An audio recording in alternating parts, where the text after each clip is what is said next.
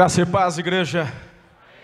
Eu não sei você, mas eu estou muito animado hoje. Meu Deus, eu estou animado. Eu estou empolgado. Paizão, bom estar aqui por conta aí desse tempo, né? Distanciamento. A gente ficou um tempão sem nos encontrarmos, apenas aí pelas pelo telefone e tudo mais. E eu estava com saudade também de encontrar vocês, porque essa casa é uma referência na minha vida no meu ministério, na minha família. Então, poder estar aqui com vocês, e ainda mais num dia tão especial, nesse profetizando, enche meu coração de júbilo. Minha melhor metade está comigo, pastora Ana, ela está aqui também. Você pode aplaudir Jesus pela vida dela, porque eu vou te falar uma coisa, irmão. Ô, oh, mulher abençoada.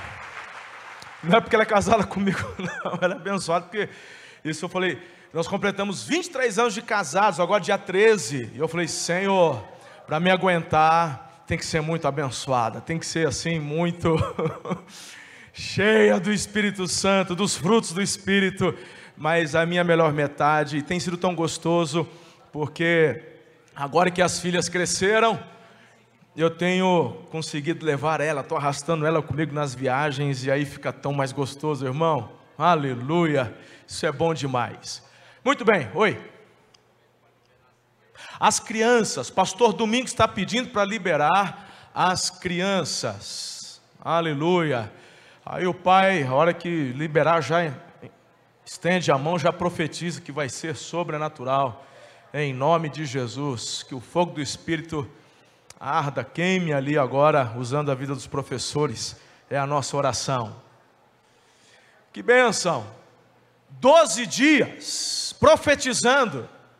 Eu quero dar parabéns a você, irmão, que está aqui presencialmente, e você em casa também, que está acompanhando. Tem uma multidão acompanhando online e ali, ó, de forma fidedigna, no horário certinho, reunindo a família na sala e participando deste profetizando. Eu creio. O testemunho do prefeito fortíssimo, irmãos.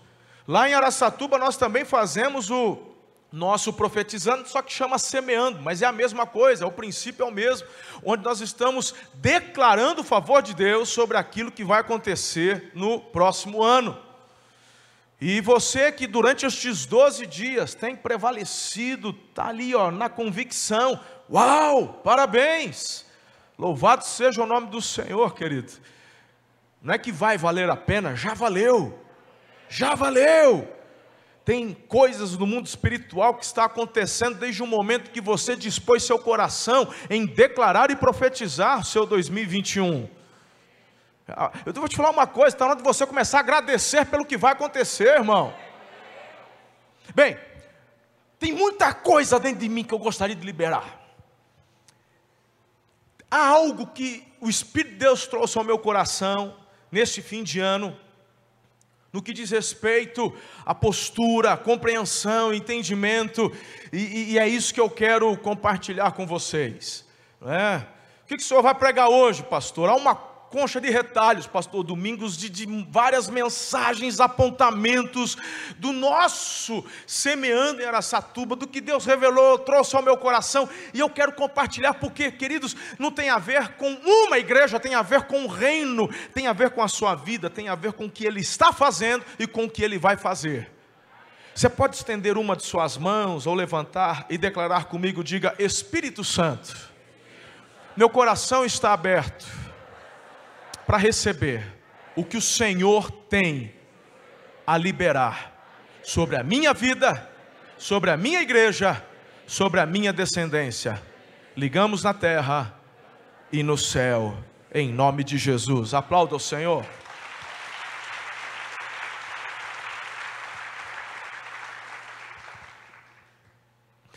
Eu gostaria de conversar com vocês sobre uma mentalidade próspera.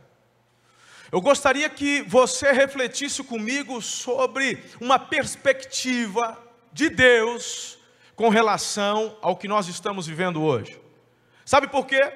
Eu tenho, como pastor Domingos também, contato com pastores e igrejas do Brasil e do mundo.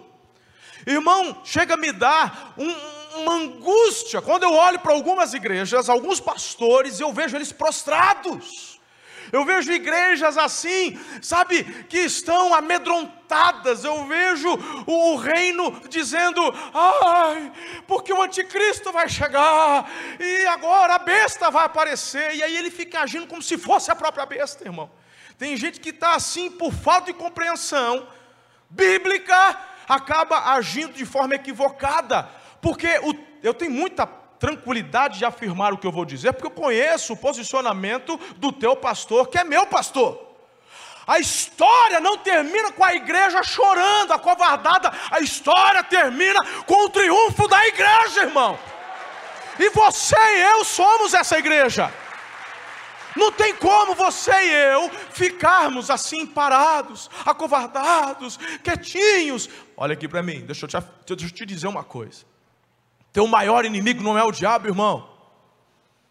Tem muita gente que nesse ano se acovardou com medo do diabo, se acovardou com medo do corona, com medo, vou morrer. Deixa eu te dizer, irmão, se Deus diz que o lugar, Deus, não é o pastor, se Deus diz que o lugar do diabo é debaixo dos nossos pés, que raio de medo é esse que se anda com o, do, do diabo? Eu não consigo entender. Pastor, se o diabo não é o meu maior inimigo, então quem é? Você mesmo. Você, irmão. Porque a única coisa que o diabo pode fazer é blefar.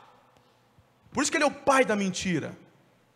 Por isso que ele diz que você vai morrer, você vai pegar Covid, você agora a segunda onda, porque você perdeu emprego, porque a tua família vai passar fome, porque agora acabou de vez, porque a igreja vai fechar, o povo vai embora, porque as células não vão mais multiplicar. Meu irmão, quanta gente não falou borracha esse ano? Ou foi só em Aracatuba aqui não? Hã?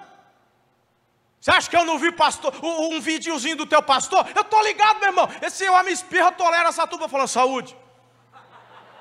Eu vi um videozinho dele falando, povo de Deus, vem para a igreja. É.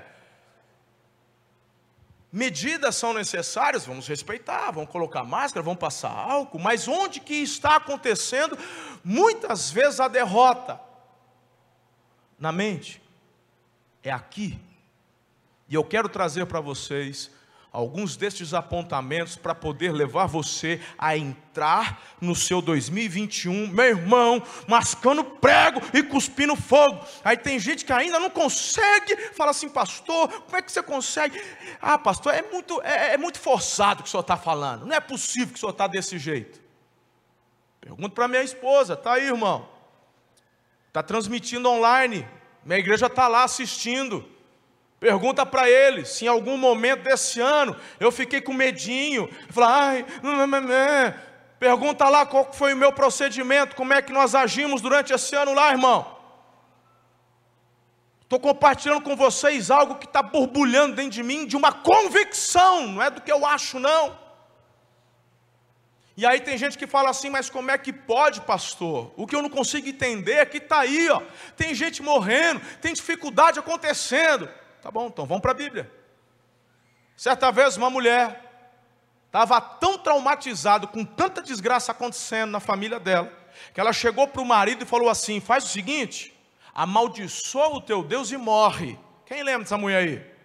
Todo mundo lembra. Todo mundo aqui está na pegada. Estou falando da mulher de Jó. O Jó era rico, o Jó tinha família bonita, o Jó era respeitado, o Jó tinha autoridade. O, meu irmão, o gerente do banco ia receber lá no estacionamento. Esse era o Jó. É, perdeu tudo, até a saúde. Meu irmão, disse que ele jogava, coçava as feridas com caco. Imagine, um mau cheiro desse trem. Os amigos dele falavam assim: rapaz, tu tem pecado escondido. Fala o nome da amante aí. Fala, não é não, não tem pecado não, rapaz. Larga a mão de ser mentiroso. Além de ter pecado, você está traindo tua mulher, você deve estar tá mentindo, ainda tem o pecado da mentira, porque não é possível. A esposa manda ele amaldiçoar a Deus. A esposa. Nem ela suportava ver o sofrimento dela mesma, é claro. Imagina ter tudo e não ter mais nada, e ver o marido naquela situação. Mas você conhece a história de Jó? Quando, no ápice desse sofrimento, E, meu irmão, a história começa a virar. Qual foi a conclusão desse homem? A conclusão de Jó foi: Antes eu te conhecia de ouvir falar, te amava, te servia, eu sacrificava, eu tinha fé, eu estava na pegada, tu era tudo, tu eras tudo para mim, mas agora, depois de todo esse sofrimento, meus olhos te veem. O que eu quero dizer a você, meu irmão, que não tem nada na terra que aconteça sem a soberania de Deus estar permitindo. Sabe o que, que você e eu devemos fazer durante esse ano, que ainda restam aí alguns poucos dias? Você precisa, meu irmão, olhar para tudo que aconteceu e declarar: Ebenezer. Mas eu perdi o emprego, Ebenezer. Ah, mas eu não vou, eu fiquei doente ainda, ainda estou tossindo, Ebenezer. Eu não sei o que aconteceu, mas declare: até aqui me ajudou o Senhor. Antes eu te conhecia lá do face a face, te conhecia de domingo à noite, te conhecia da cela, eu te conhecia, mas agora, agora tu tem se revelado a mim como um Deus extraordinário.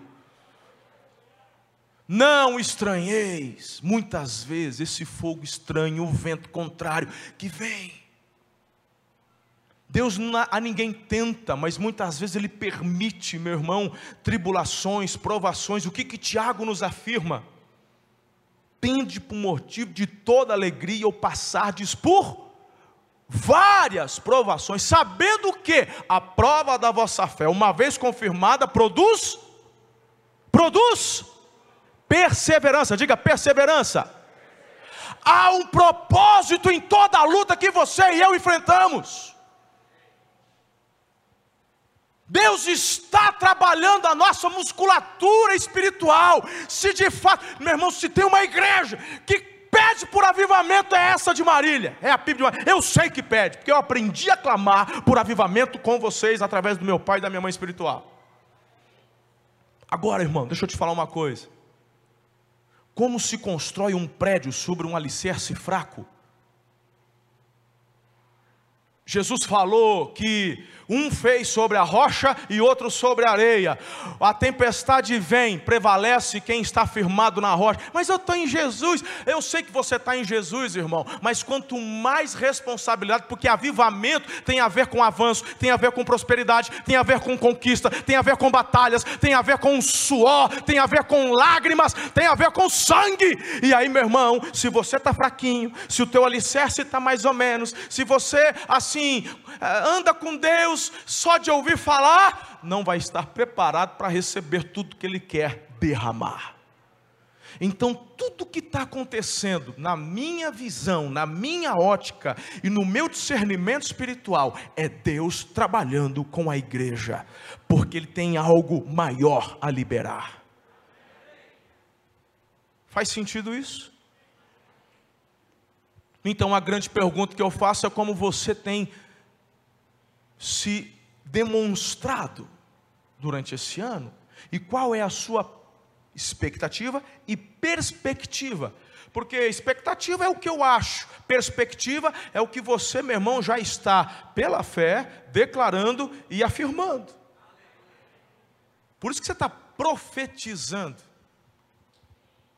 Nós não trouxemos, eu acredito que o pastor não trouxe aqui, é, é, e nada contrário, de repente poderia até trazer para um grupo de empresários, etc. e tal, empreendedores, mas durante o profetizando, não esteve com vocês coaching, não esteve com vocês é, é, é especialistas financeiros, não esteve com vocês para falar: olha. É, até poderia ter uma estratégia até bacana, mas vieram aqui homens e mulheres de Deus para conduzi-los em fé a declarar aquilo que pela fé nós cremos que vamos viver. É forte ou não é? Abra sua Bíblia em Gênesis capítulo 47. Gênesis 47.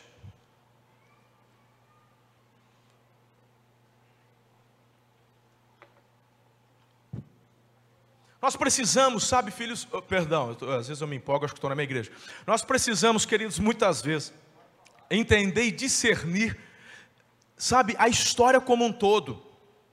tá? Porque nós temos muitas vezes uma tendência humana errada, equivocada, quando atravessamos um momento difícil, tipo, Deus não me ama, Deus se esqueceu de mim. É da natureza humana, irmão, isso acontece. Mas quando você olha como um todo e abre o parênteses e você vê que você, meu irmão, está inserido numa história gigantesca, aí você vê, uau, essa essa crise que estamos vivendo hoje, mas nem de perto se compara a, por exemplo, a peste negra. Nem se compara à crise da Primeira Guerra, da Segunda Guerra, do levante do comunismo, do socialismo, sabe, na China, na Coreia do Norte, na Europa. Meu irmão, esse ano morreram menos pessoas de problemas respiratórios, contando com Covid e tudo mais, do que o ano passado. O ano passado no Brasil, até quando eu havia conferido as estatísticas oficiais, haviam morrido no ano passado 1 milhão e 300 mil pessoas. Pneumonia, tuberculose, gripe. Esse ano, até setembro, outubro, tinha morrido no Brasil 900 mil com o Covid. E o pessoal acha que o mundo acabou que a besta vai se manifestar, que agora é o anticristo, que agora não vou fazer mais nada. Para que trabalhar? Para que dar oferta na igreja? Vai, o céu vai abrir, a trombeta vai tocar. Um dia vai, uma hora vai, eu não sei quando, irmão. Se você começar nessa maneira de colocar data para quando Jesus for voltar, meu irmão, você está fora da Bíblia, porque eu tenho que estar concentrado em expandir o reino aqui na terra, até o último segundo. Se eu soubesse que o mundo acabaria amanhã, eu plantaria uma árvore. Quem disse isso foi o, o do avivamento lá, o, o alemão, o padre alemão, Martinho Lutero. Já pensou? Essa frase é dele, lá atrás. Então, essa é a convicção de nós que servimos ao Senhor. Qual é, pastor? Avançar. Eu não paro, de jeito nenhum. Abriram aí? Gênesis 47, a partir do versículo. Hoje eu vou suar a camisa aqui, vamos lá. A partir do versículo 13. Você conhece, já que a gente. Né, falando de crise, você está ligado qual é a crise que está acontecendo aqui, né? A fome no Egito, José, ok? Então vamos lá, 47, verso 13 em diante. Não havia mantimento em toda a região, pois a fome era rigorosa tanto o Egito como Canaã des, desfaleciam por causa da fome. José recolheu toda a prata que circulava no Egito, em Canaã, dada como pagamento do trigo. Diga, pagamento do pão. Guarda isso, que o povo comprava. E levou-a e levou-a ao palácio de Faraó. Quando toda a prata do Egito e de Canaã se esgotou, todos os egípcios foram suplicar a José: dê-nos comida, ou em algumas versões, dê-nos pão. Diga pão. Hum, interessante. Não nos deixes morrer só porque a nossa prata acabou.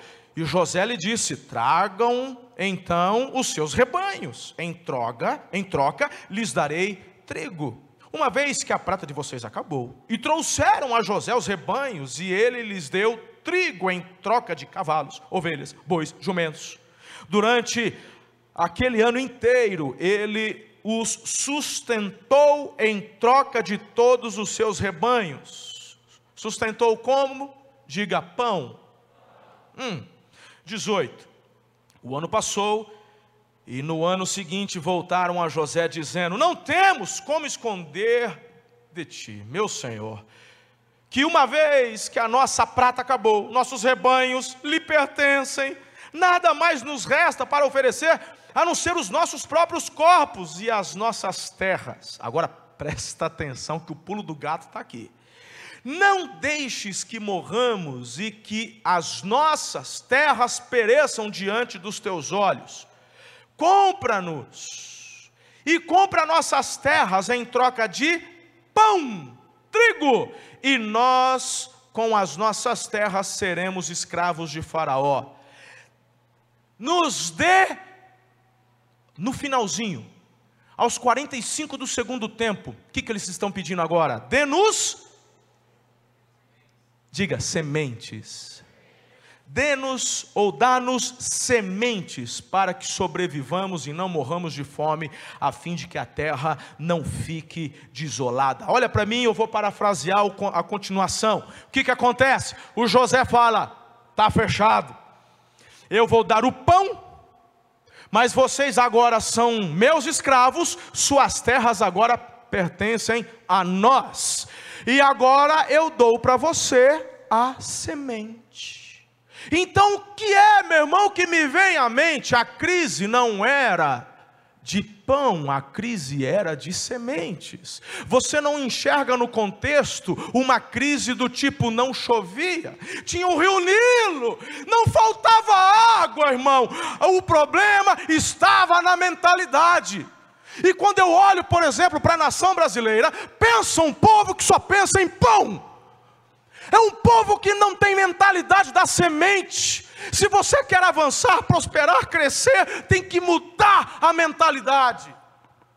Como é que se enfrenta uma crise? Não é comprando pão, é você se preparando com sementes. Aí, meu irmão, o José, hey, o José tem o que? Mentalidade de Deus, irmão. O José tinha o que? Revelação de Deus, irmão. O José tinha os apontamentos de Deus. E eu te pergunto qual a diferença de José e você?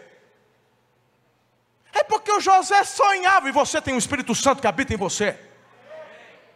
O que, que você precisa? Ah, eu preciso de apontamento, o Espírito Santo te dá. O que, que eu preciso? Que que eu, aí eu precisava de sabedoria. A todos dá liberalmente. Peça sem duvidar, porque quem pede duvidando é como a, a onda do mar levada pelo vento.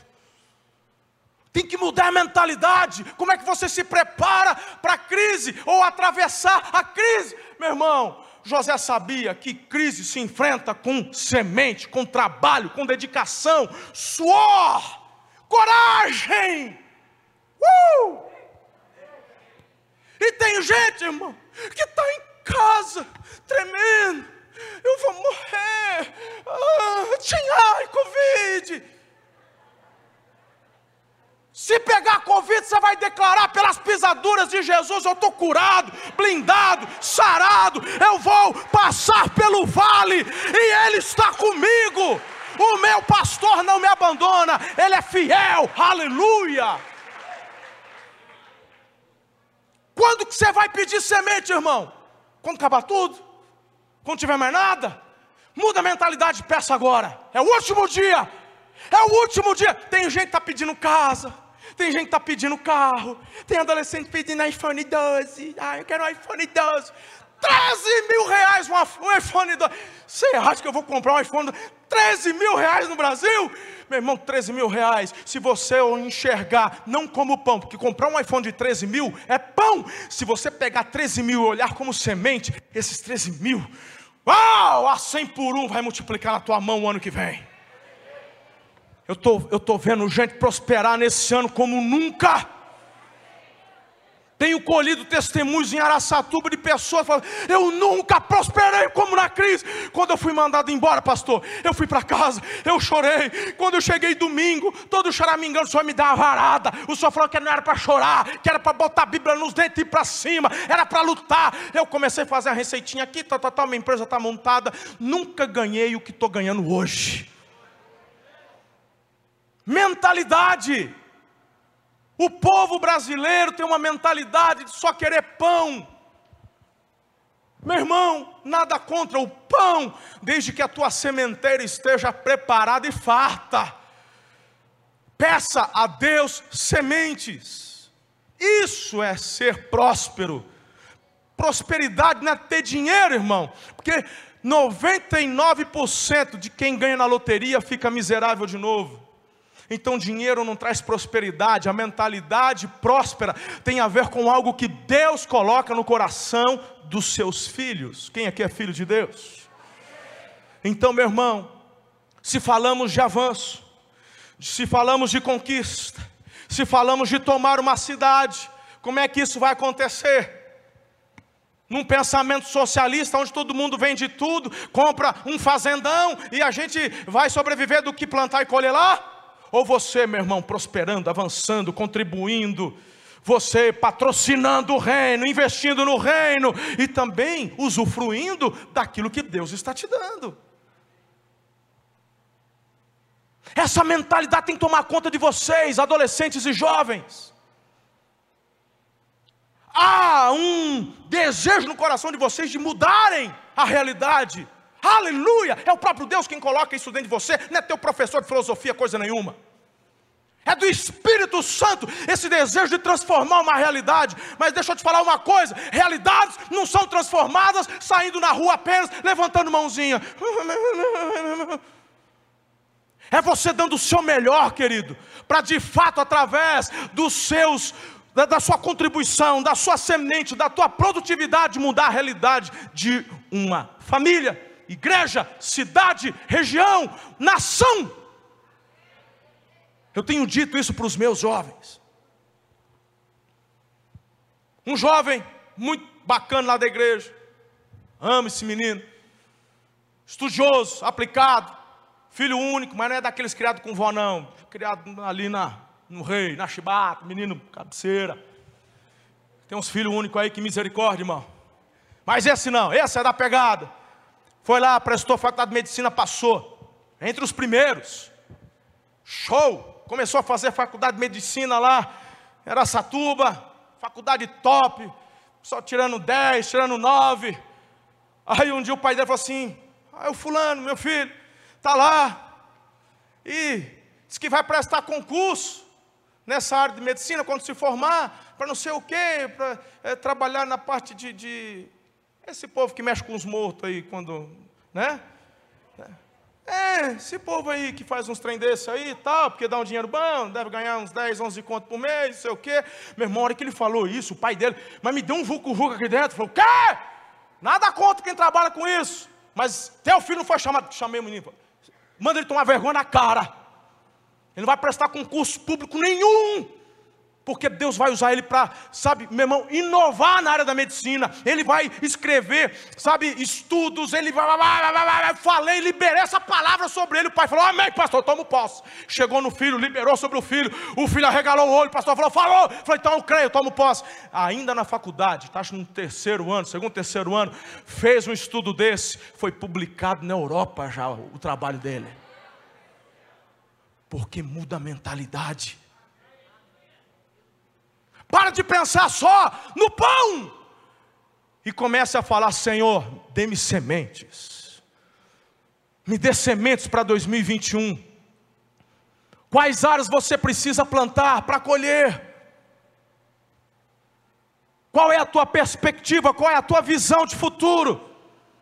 Meu irmão, muitas vezes, a nossa visão humana, realista, realista, ela está totalmente assim negativa. Então vamos agora para Ezequiel 37. Talvez alguém já até pregou. Alguém pregou nesse texto nesses dias aqui? Não? Ezequiel 37. Quem está comigo aqui, irmão? Difícil pregar com esse povo de máscara, né, pastor? Os amém, os aleluia, fica tudo meio abafado. A gente está aqui empolgado, a gente não sabe se você está dormindo, se você está gostando, tá? Porque, né? Quando o olhinho fica igual de japonês, fala, ah, está gostando, tá, tá legal. Mas às vezes quando arregala, a gente não sabe que a boca que acaba revelando, né? Por completo. Mas pela fé eu estou crendo que você está comigo hoje aqui. E a gente vai terminar e encerrar esse profetizando, meu irmão, muito para cima, porque o melhor da nossa história ainda está para acontecer em Jesus. Uou! Ezequiel 37, você conhece muito bem, esse texto é conhecidíssimo. Pastor Domingos já pregou várias vezes aqui também. Mas olha só. O profeta Ezequiel tem uma experiência muito bacana. A mão do Senhor estava sobre mim e por seu espírito me levou a um vale cheio de ossos. Ele me levou de um lado para o outro e pude ver que era enorme o número de ossos no vale e que os ossos estavam muito secos. E ele me perguntou: Filho do homem, estes ossos poderão tornar a viver? E aí o profeta dá uma resposta bem teológica, bem certinha. Né? Em nossa natureza humana, eu estou vendo o que? O caos. O que, que eu acho? Acabou, meu. Tem o que fazer. Já era. Pode alguma coisa ainda acontecer de bom em 2020? Já era. Mas aí Deus faz a pergunta e o profeta olha para quem? Para Deus. E aí o profeta, meu irmão, ele nem dá uma resposta assim supimpa, sabe aquelas respostas, nossa, que homem de fé, e também não dá uma resposta, né? ele, ele, ele é, mede a sete, passou. Ele fala assim, é, o Senhor é o soberano, é o Senhor que sabe. Não é a resposta dele? É o Senhor que sabe, né? Só tu o sabes. Aí, irmão, já é o suficiente. Talvez você nem consiga, talvez, espero que não, mas talvez você nem consiga sair daqui com toda a empolgação que eu estou sentindo. Tudo bem, mas pelo menos saia daqui na média do profeta Ezequiel. Diga, Senhor, tu sabes. Aí a grande questão, quando eu falo da mentalidade, olha como a mentalidade é fundamental, porque aí Deus chega para o profeta e diz assim: profetiza, filho do homem profetiza, filho do homem. Ele se refere à humanidade do, do indivíduo. Deus, ele, ele puxou, é claro, meu irmão, Deus está puxando a responsabilidade, o poder, a honra, a glória, tudo é dele, mas Deus escolheu realizar, fazer, promover, derramar, agir através da sua e da minha fé. Deus poderia falar o seguinte: é, já que você está meio na dúvida, fica olhando, o que eu vou fazer? Ele diz: profetiza.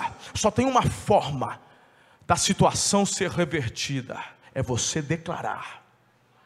Aí você, meu irmão, vai ter que escolher. Quem tem mentalidade de derrotista, quem, meu irmão, está todo amedrontado, quem está cheio de medinho, quem, sabe, meu irmão, o que, que, que ele faz? Não profetiza. Ele até vem no culto e ele fica assim: vamos ver o que vai acontecer. Está parecendo o povo lá no Monte Carmelo, quando Elias falou: Se Deus é o Senhor, então fica com o Senhor. Se é Baal, fica com Baal. O que, que o povo fez? Falou, vamos ver o que vai dar. Você, meu irmão, não é chamado para ser populacho. Você já foi chamado para ser embaixador do reino. Você é filho, você é filha. E Deus está dizendo a você: o que, que você está vendo? Então, Três apontamentos eu enxergo no texto em questão. A gente vai ler mais um pouquinho Ezequiel 37. A primeira questão é que Deus é quem te leva a enxergar o caos. Ninguém aqui, meu irmão, está passando por cima da realidade. Você está achando que eu sou utópico, que eu sou tapado, que eu não sei, esse pastor é alienado, esse pastor não enxerga o perigo. Eu sei, irmão, tudo isso. Mas eu não me deixo levar pelo que a mídia fala, porque tem gente que acredita em Papai Noel doente, governador de São Paulo, então tem que escolher em quem que você quer acreditar. Tem que tomar cuidado, meu irmão, não é assim, não se acredita em, em, em lenda. Tem que ter, sabe? Você tem o Espírito Santo para discernir, para saber o que de fato é verdade, o que é mentira, o que é lorota, qual, se tem enganação por trás. Você tem o Espírito Santo. Então, quem te leva a ter uma noção real do caos? Diga Deus. Então a gente sabe que tem um vírus. A gente sabe que esse vírus ele é mortal para muitas pessoas. Mas eu também sei que se eu tomar precauções, usar máscara, lavar a mão, tomar vitamina D, vitamina A zinco, eu fazer exercício, eu me cuidar, ser positivo, crer, ir para cima, produzir, ah, meu irmão, eu vou passar. Então Deus, o que você está vendo? O caos. O que você vê? Ossos secos. Pode viver? Hum. 2021, essa pandemia pode desaparecer. Em 2021, as, porque meu irmão, pensa num trem que eu não, não digo isso. Esse é o novo normal. Desculpa, não sei se o pastor tem falado isso. Esse é o novo normal. Eu falava, novo normal, irmão. Ah, novo normal. Você acha que eu vou ficar com essa focinheira pro resto da vida? Você acha que eu vou ficar sem dar beijo nos meus irmãos, abraçado, daquele cheiro no cangote, falar, dá paz do Senhor aqui, varão, vem pra cá, vamos. Ah! Você acha, irmão? Lá nos Estados Unidos, que eles cumprimentam de longe. Ah, porque agora é só assim, ó. Claro, por enquanto, enquanto a pandemia vai lá, só assim, sem, sem ofensa, perdão. Sem, é, porque lá eles não são de abraçar, não. Eu já estive lá né? Eles não gostam muito. Mas aqui no Brasil, não, irmão. Aqui nós abraça, nós beija, aqui não tem dessa. É ou não é? Novo normal. Você, dá para imaginar face a face nesse novo normal? Sem os abraços, sem chorar junto, sem se derramar. E a torre, e a torre. Ah, você acha, irmão?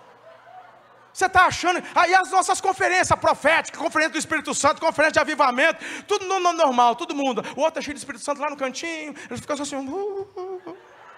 Você acha, irmão? Não, vamos chapar o coco, a gente vai se derramar, a gente vai babar colorido junto aqui. Nada mudou, porque Ele está no controle, Ele é soberano, aleluia.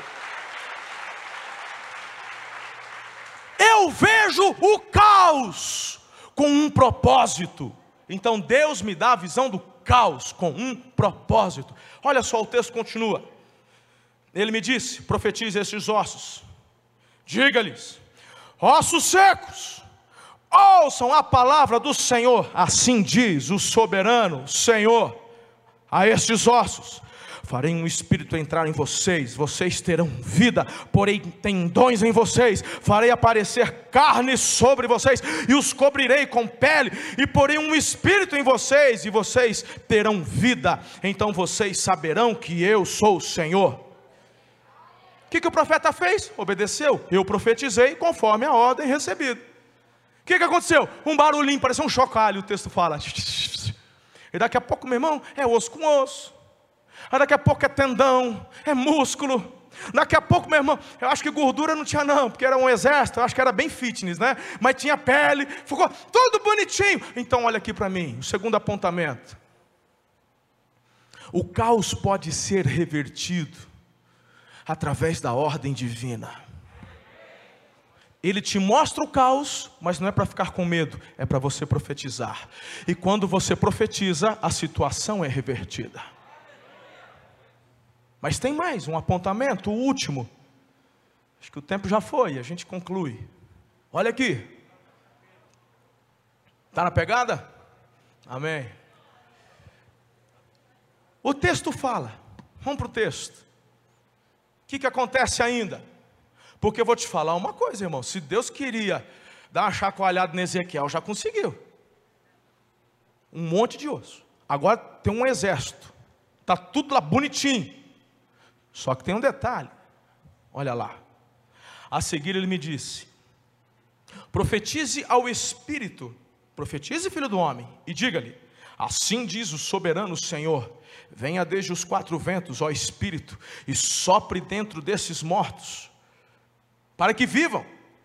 Profetizei conforme a ordem recebida, e o Espírito entrou neles. Eles receberam vida e se puseram em pé. Era um exército enorme. Agora presta atenção, porque é o próprio Deus quem dá a explicação. Deus diz: Filho do homem, estes ossos são a nação. Era algo que acontecia com Israel, não entra aqui em questão, o tempo não permite, mas eu quero te chamar a atenção porque Deus está dizendo que aquela experiência dizia respeito a um povo. E aí o próprio Deus, ele conclui no versículo 14 dizendo: "Porei o meu espírito em vocês e vocês viverão, e eu os estabelecerei em sua própria terra. Então vocês saberão que eu sou o Senhor, que eu, o Senhor, falei e fiz." A palavra, diz a palavra do Senhor, e conforme a palavra do Senhor aconteceu. Agora olha aqui o terceiro apontamento. O primeiro é que ele te leva a enxergar o caos para que você profetize. Segundo, que por ordem de Deus a situação é revertida. E o terceiro apontamento é que Deus determina uma nova história. É Deus quem determina um futuro diferente. Porque o povo estava sofrendo, o povo se via como um vale de ossos secos, o povo não tinha esperança. Qual é a perspectiva de um vale de ossos secos? Nenhum. Nenhum. Pode voltar a viver? Olha, para não falar que não, porque eu estou diante do soberano, o Senhor é que sabe. Então profetiza. E a nova história acontece. Deus diz: Vou restabelecer, eu farei algo extraordinário, porque eu sou o Senhor, vocês são meus filhos, minha nação. Meu irmão, você faz parte da aliança no sangue do Cordeiro, que é superior à primeira aliança. Você é chamado, filho, como embaixador, como alguém para transformar realidades, para fazer parte do avanço e do progresso do reino de Deus na face da terra. Você é amado, você é amada, e é por isso que o Senhor, Ele declara uma nova história sobre a tua vida, sobre a tua descendência. A grande questão é: a tua mentalidade permite viver isso? A tua mentalidade permite vivenciar isso? Eu não estou falando de fé, meu irmão. Você está aqui na igreja. Você tem fé, você ama Jesus, senão você nem estava aqui. A questão é que a fé em Deus, a fé de Deus em nós, deve nos levar a uma nova disposição. É essa mentalidade que eu me refiro. Como é que você termina esse profetizando? Esperando receber o pão? O pão, Deus já prometeu que não vai faltar, irmão. Ele falou: Olha, as aves do céu, elas não plantam, não semeiam. E o Pai Celestial não deixa faltar nada para elas. Quanto mais vocês, olha como Ele te ama. O pão, Ele deu, vai dar, vai suprir mas Ele quer que você tenha uma mentalidade de avanço, de reino, de prosperidade. Tem jovem adolescente que está dizendo: ah, Acho que eu não vou fazer mais faculdade.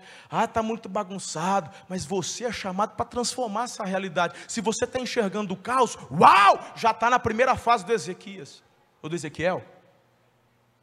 Você está enxergando, ótimo, então é hora de profetizar. Profetiza a transformação da tua faculdade, profetiza a transformação da tua escola, desse movimento, dessa mentalidade errada, e vamos crescer, avançar. É o Espírito de Deus quem coloca isso dentro de você, dentro de mim. Quais sonhos Deus tem dado a você? Quais sonhos?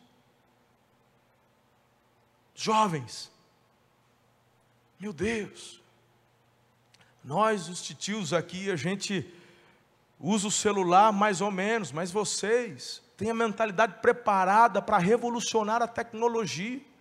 Ela está mudando de forma assim galopante. Essas transformações são vocês quem mais tem atuali, atuado e atualizado. Essa moçada de 20 anos, 17, 19. Por que, que Deus dá um Facebook para o incrédulo? Você acha que Deus não queria dar para um filho? Por que, que Deus dá a Apple para um Steve Jobs, praticamente um ateu? Cadê os filhos? Dizendo: Eu estou aqui, pode mandar o download. Mas tem, tem gente achando que esses downloads do céu vai descer que nem vasinho de ouro no final do arco-íris. Isso é crendice, irmão. Deus vai derramar para você que tem mentalidade próspera, mentalidade de reino, para você que se dedica, para você que vai atrás, para você que corre, e você tem mentalidade de semente, e aí você vai ver essa sementeira multiplicar, vai colher. Ai, pastor, eu estou plantando, mas só estou chorando. Mas quem semeia com júbilo, colhe. Quem semeia com choro, colhe com júbilo. Vai revolucionar a moda. Vai revolucionar a parte de mídia, de, de filme, de cinema, de séries. Bora!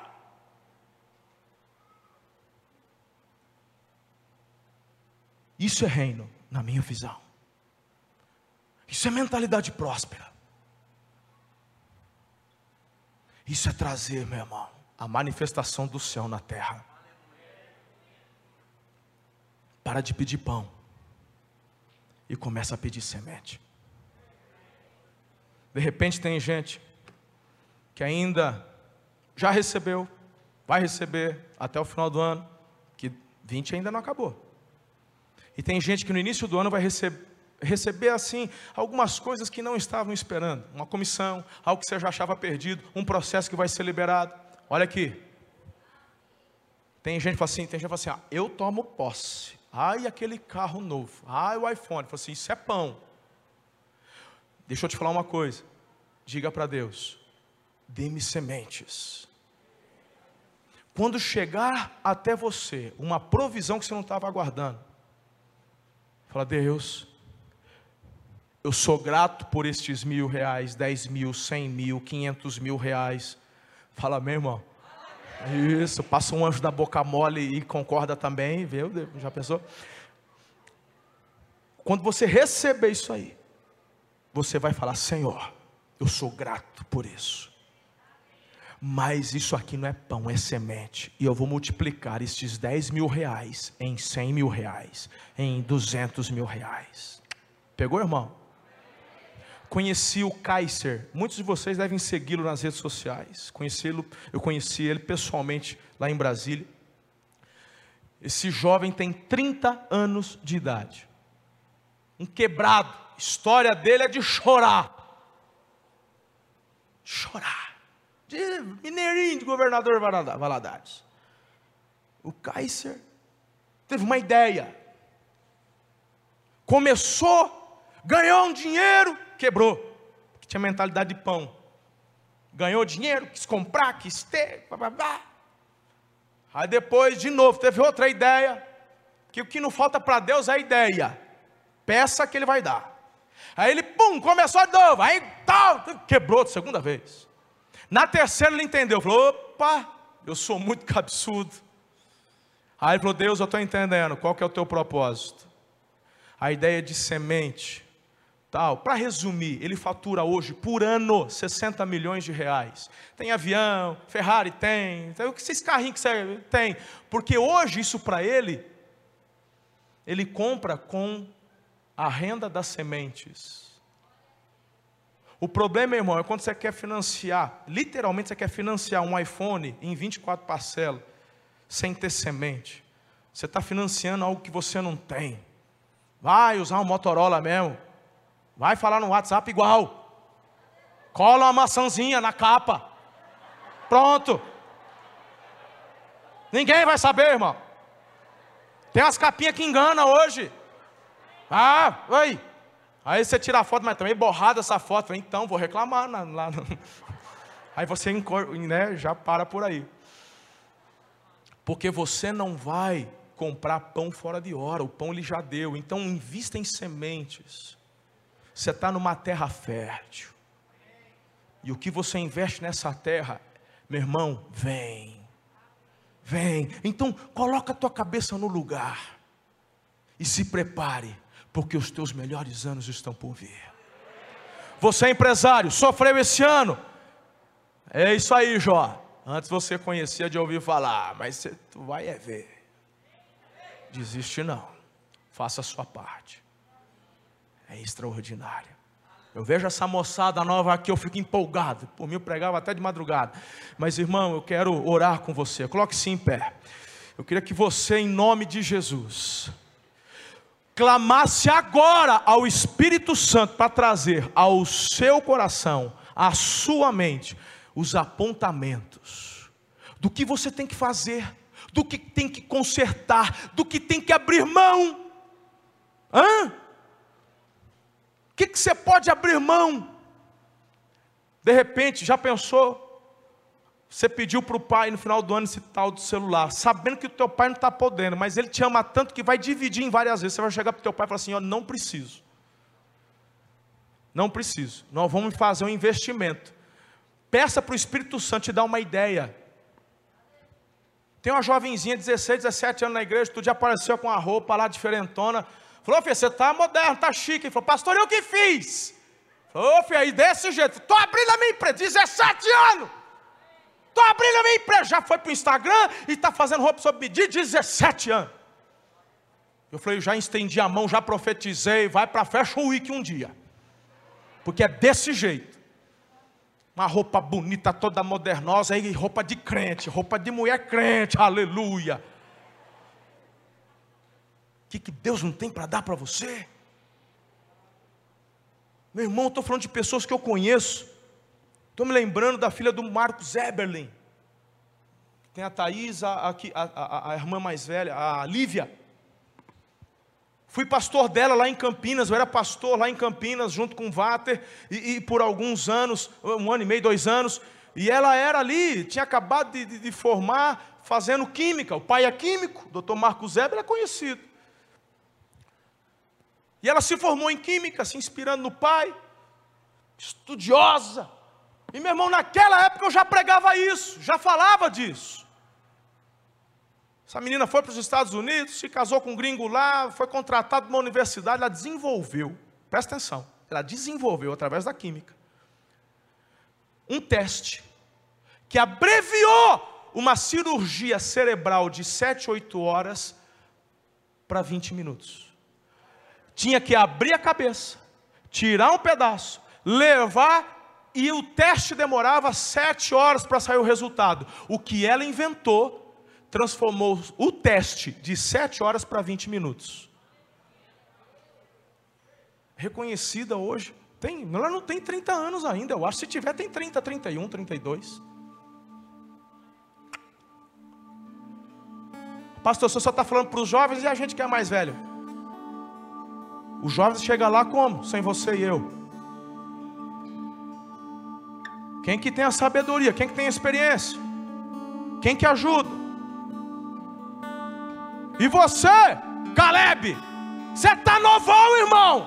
Você tem muito fósforo para queimar ainda. Porque a mentalidade de Caleb não se deixou abater com as dificuldades das conquistas. Porque a muralha caiu, mas as futuras conquistas precisavam de enfrentamento. E o Caleb falou: Eu tô da pegada, eu tô tão jovem quanto lá atrás. Oitenta e tantos anos estava se achando menino, porque o que conta é a mentalidade. Tem gente com 40 anos que já está morrendo com mentalidade de 70. E tem uns velhinhos de 80 que está na pegada, faz caminhada, ele joga bola, ele pedala, vai para cima.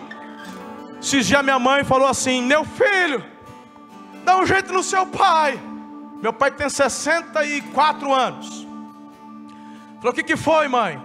Teu pai quer pegar a bicicleta, ir para Bauru, depois ir para Araçatuba e voltar para Tupã. Põe juízo na cabeça do teu pai, menino. Aí eu falei assim, mãe, deixa o velho. Na hora que ele parar de pedalar, aí que vai ter problema. Ele está treinando, né? ele treinando ele está. Esse dia ele veio para foi para Marília e voltou. E aí? Não, tá inteiro. Teve dor? Nenhuma. Vai estar tá mais menino que muita moçada de 15 que não faz nada, só fica com o barrigão jogando videogame. Deixa vai pedalar. Meu irmão, ele semana retrasada, ele pedalou 500 quilômetros em 3 dias, 64 anos.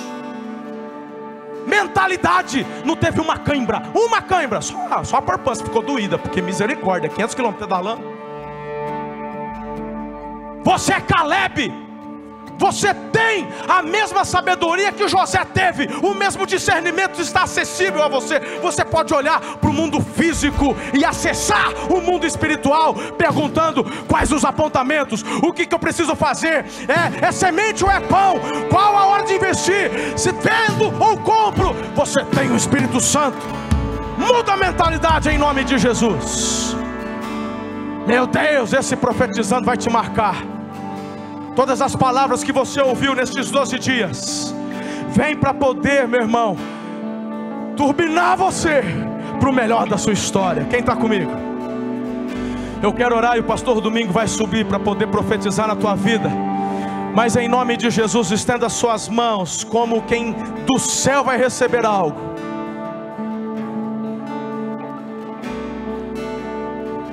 Apontamentos, visão, discernimento, sementes.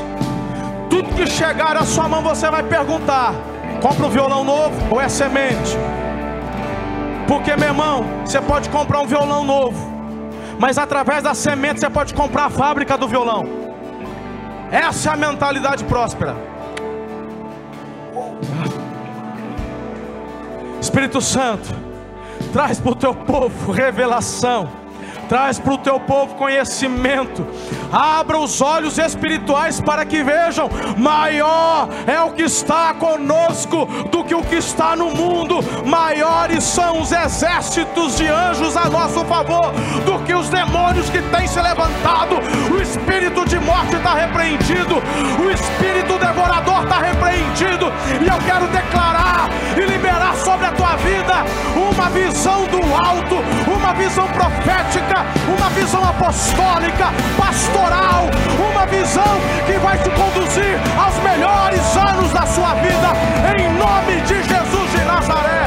Eu repreendo o mal, toda ingerência maligna caia por terra agora, em nome de Jesus. E você começa a receber visão, apontamentos, discernimento, sabedoria e sementes, sementes. Eu profetizo muitas sementes sobre a tua vida, e com essas sementes vocês vão multiplicar, crescerão, alargarão suas tendas para todos os lados, e aquilo que o Senhor fizer na tua vida e através da tua vida, as gerações futuras contarão a teu respeito, em nome de Jesus. Se você crê e recebe, diga amém e aplauda o Senhor. Aleluia!